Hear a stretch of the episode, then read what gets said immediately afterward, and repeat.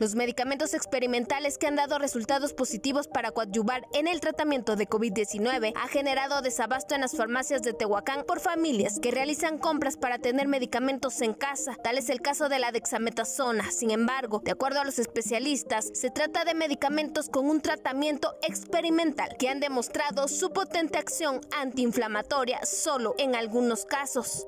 Se acaba el producto, se nos agota. Ahorita no traemos Clexane, que es un anticoagulante, no hay en el mercado. Ibertrina no hay en el mercado. Es una cosa triste porque eh, esos productos pues, no estaban tan controlados para su venta.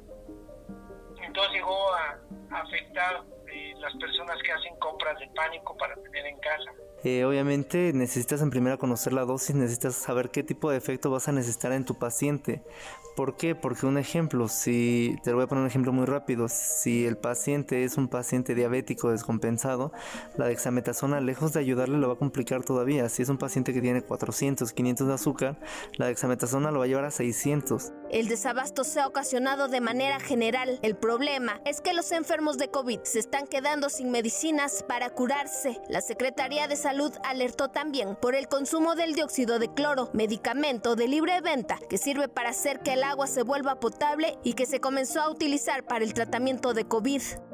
Respecto al dióxido de cloro, eh, este es un concepto que comenzó, hace aproximadamente tres semanas a difundirse y es lo que en medicina nosotros equiparamos a los productos milagro, con la salvedad de que eh, este sí puede ser potencialmente tóxico. Incluso conocimientos mínimos de química o de bioquímica permiten que esto se puede fabricar en forma casera con los consecuentes riesgos. No es un, eh, eh, digamos, una alternativa terapéutica definitivamente contra el coronavirus, los médicos recomiendan evitar a toda costa la automedicación, no consumir medicamentos populares anunciados en televisión o en redes sociales, sin antes ser consultados por un especialista.